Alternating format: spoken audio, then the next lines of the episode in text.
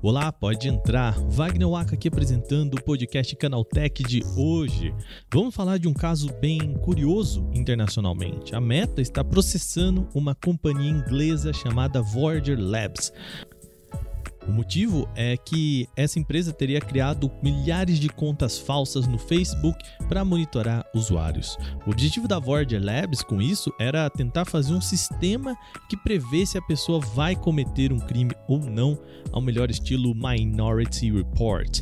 No episódio de hoje a gente vai falar sobre esse processo e outros da Meta sobre privacidade na empresa. Começa agora o podcast Canaltech, o programa que traz tudo o que você precisa saber do universo da tecnologia para começar o seu dia.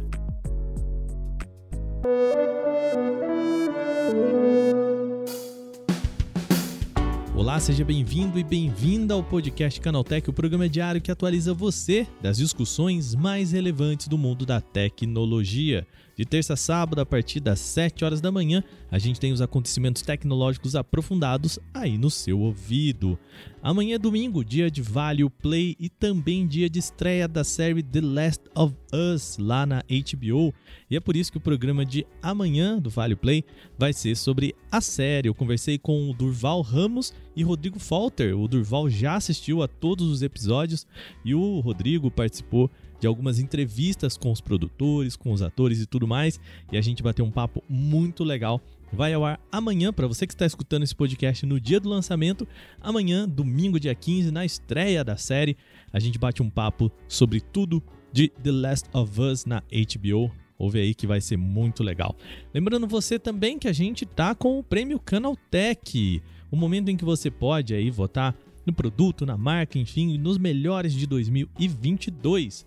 A gente lembra, é só você entrar em canaltech.ch barra prêmio 22 e votar Nesse ano você concorre a uma TV da Samsung, uma TV de 50 polegadas, muito, muito, muito, muito legal, boa para jogar videogame e também um PlayStation 5. Os dois produtos vão para a mesma pessoa. Vai lá, vote que você tem uma chance de ganhar. E se você passar um link que você vai ganhar no finalzinho da sua votação para um amigo, uma amiga, enfim, familiar, quem você quiser, e essa pessoa também terminar a votação dela, você ganha mais um número e aumenta as suas chances. Então vai lá, canaltech.ch barra prêmio 22. Lá no nosso site também tem toda, todo o regulamento e autorização do SECAP para você conferir, tá bom? canaltech.ch barra prêmio 22. Vai lá, vote!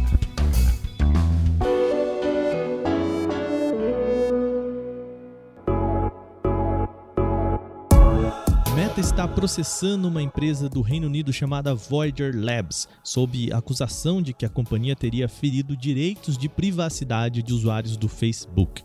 No processo, a Meta acusa a Voyager Labs de ter criado contas falsas e não autorizadas com o objetivo de coletar dados tanto do Facebook quanto do Instagram. No documento, a Meta também disse que a Voyager Labs teria feito o mesmo no Twitter, YouTube, LinkedIn e Telegram. De acordo com o processo, foram criadas 38 mil contas falsas. 38 mil contas falsas com o objetivo de descobrir informações de pessoas.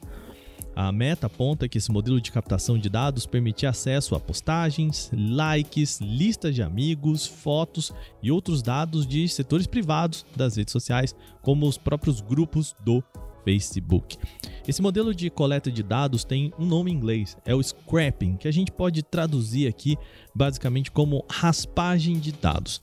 A ideia é usar dados que são legíveis por seres humanos e que estão abertos ao público e organizar esses números, essas informações, enfim, esses dados no final para conseguir chegar a informações preciosas. O problema é que a prática caminha em uma faixa cinza ali de legalidade. A empresa pode dizer que somente organizou dados que já estão disponíveis por usuários, afinal, quando ela criou uma conta fake, pediu uma amizade, enfim, a pessoa aceitou o pedido de amizade, enfim, e compartilhou as informações. Por isso, o problema maior apontado pela Meta aqui nesse processo é a criação das contas falsas.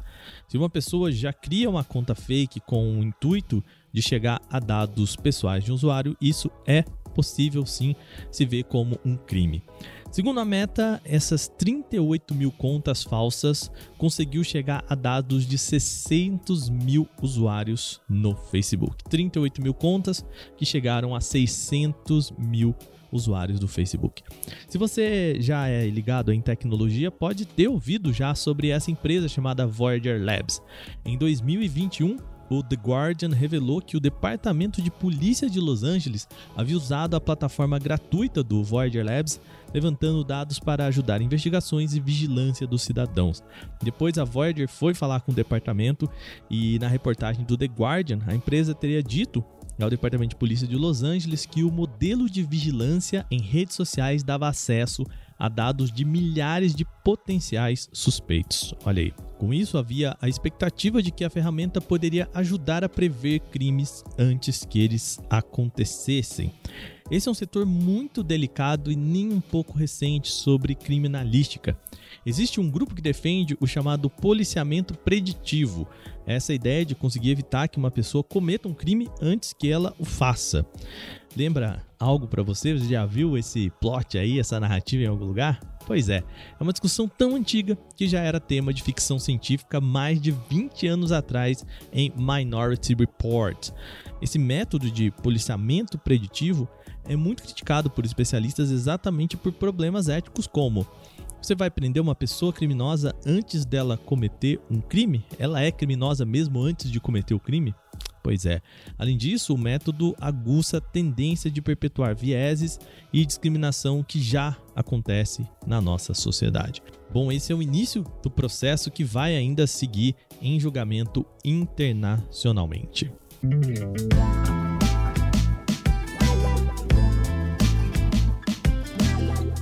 Só contra a companhia inglesa que a Meta está lançando um processinho, não. A Suprema Corte dos Estados Unidos permitiu que a gigante também possa processar a NSO Group, uma companhia israelense. Aqui o caso é um pouquinho diferente. A Meta acusa a empresa de ter explorado um bug do WhatsApp e instalar um aplicativo de espionagem, o Pegasus, para monitorar mais de 1.400 pessoas principalmente jornalistas, ativistas de direitos humanos e dissidentes do governo israelense. A Meta já tinha entrado com o processo antes, mas a NSO pediu um recurso alegando que agiu como agente do governo estrangeiro à legislação norte-americana, ou seja, estava ajudando o governo israelense, então tem que ver lá na lei israelense se isso pode ou não. O processo se iniciou em 2019 pelo WhatsApp, antes da mudança da gigante para Meta. A empresa pediu indenização, pois a NSO teria acessado os servidores do aplicativo sem permissão. Do outro lado, a NSO alega que o sistema de vigilância ajuda no combate a criminosos e proteção de segurança nacional. Além da meta, a Apple também está processando a empresa por conta de violação dos seus termos e contratos de serviço. Apesar aí do pedido do recurso pela NSO, bom, agora sim a Meta vai poder processar a empresa. Bom, terminadas as principais notícias de hoje, vamos para o nosso quadro O Aconteceu Também.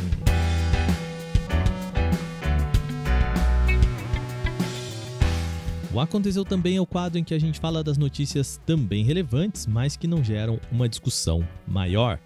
A BYD já confirmou que vai trazer um sedã e um hatch mais acessíveis ao Brasil em 2023. Além dos modelos chamados Seal e Dolphin, um novo carro chamado de Sigul também pode estar a caminho.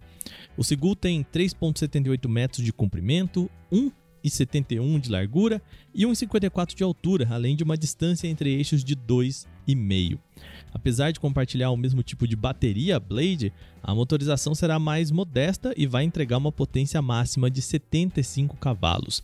Se a especificação for confirmada, o modelo será similar à bateria que equipa o Jack E JS1, que dá ao compacto elétrico chinês autonomia de 302 km por carga. O BYD Sigu vai chegar ao mercado da China com preços a partir de 60 mil yuan, o equivalente a 45 mil reais mais ou menos, na conversão direta sem contar impostos. Se realmente vier ao Brasil, a expectativa é de que chegue com um valor abaixo do Dolphin, na casa dos 140 mil reais. Trabalhadores de uma pedreira no sudeste da Inglaterra descobriram inesperadamente os restos de um navio do século XVI, preservados no fundo de um lago. Poucas embarcações do período elisabetano foram encontradas até o momento. Então, esse achado pode representar um dos mais importantes itens arqueológicos da época para o entendimento histórico da construção naval. Foi nessa era histórica que os ingleses consolidaram seu poderio naval. A embarcação foi descoberta ainda em abril de 2022 na área alagada da pedreira de Dungeness, que estava sendo drenada para a aquisição de cascalho no município de Kent, a 100 km de Londres. O sítio pode ter feito parte da costa no século XVI, ou o navio teria sido abandonado após o náufrago, ou ainda poderia estar lá descartado após não ser mais navegável. Os arqueólogos responsáveis pela pesquisa histórica estão no momento escaneando os restos com tecnologia laser e fotografias digitais. Após analisar os dados obtidos, o casco será enterrado sob a área alagada da pedreira novamente, deixando que seja preservado pelas camadas de iodo, longe das mãos humanas, que apenas deterioram as pranchas ainda mais.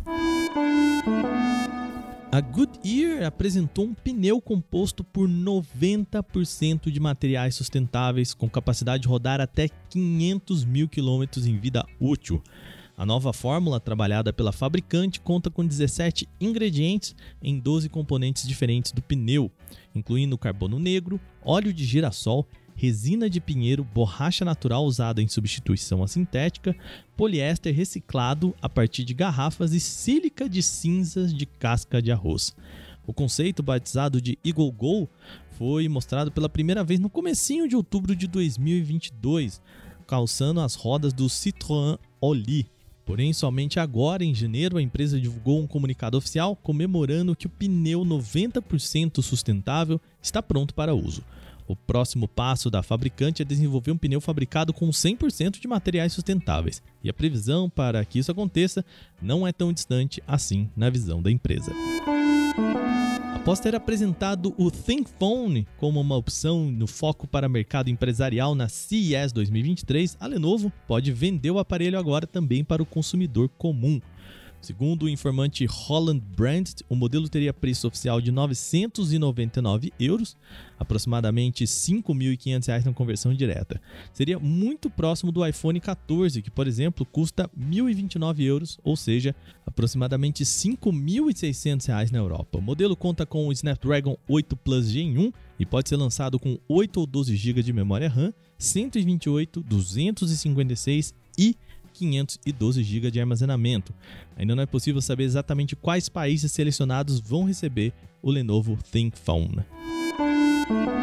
O Twitter negou que o recente comprometimento de dados de mais de 200 milhões de contas tenha sido resultado de um ataque cibernético ou brecha de segurança em seus sistemas. Ao publicar uma linha do tempo dos incidentes recentes que atingiram a rede social, ela aponta que as informações possivelmente são uma coletânea de dados vazados anteriormente, a partir de outras fontes e reunidas em um único volume. As conclusões teriam vindo após investigações do time de resposta a incidentes de privacidade do Twitter, que confirmou ausência de senhas ou dados que poderiam levar à descoberta de credenciais dos usuários. O volume conteria apenas informações públicas, como dados de perfis, números de seguidores e data de criação da conta, com os e-mails associados a cada uma, representando as únicas entradas privadas a fazerem parte do comprometimento.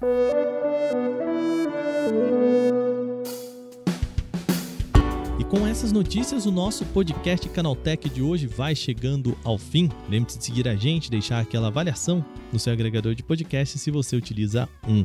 A gente lembra, o nosso podcast é publicado de terça a sábado aqui com as notícias de tecnologia logo de manhã, às 7 horas para acompanhar o seu café. E amanhã, domingão, tem o nosso Vale Play podcast de entretenimento. Às segundas-feiras tem Porta 101, podcast dedicado a um único tema, também muito legal, vai lá com entrevistas, convidados, enfim, um debate muito, muito bacana. Esse episódio foi roteirizado, apresentado e editado por mim, Wagner Waka, e também contou com reportagens de Paulo Amaral, Augusto Dalla Costa, Vinícius Mosquen e Felipe De Martini. A revisão de áudio é da dupla Gabriel Rime e Mari Capetinga, e a trilha sonora é uma criação de Guilherme Zomer. A capa desse programa foi feita por Eric Teixeira. A gente vai ficando por aqui. Um bom final de semana para você. Aquele abraço. Tchau, tchau.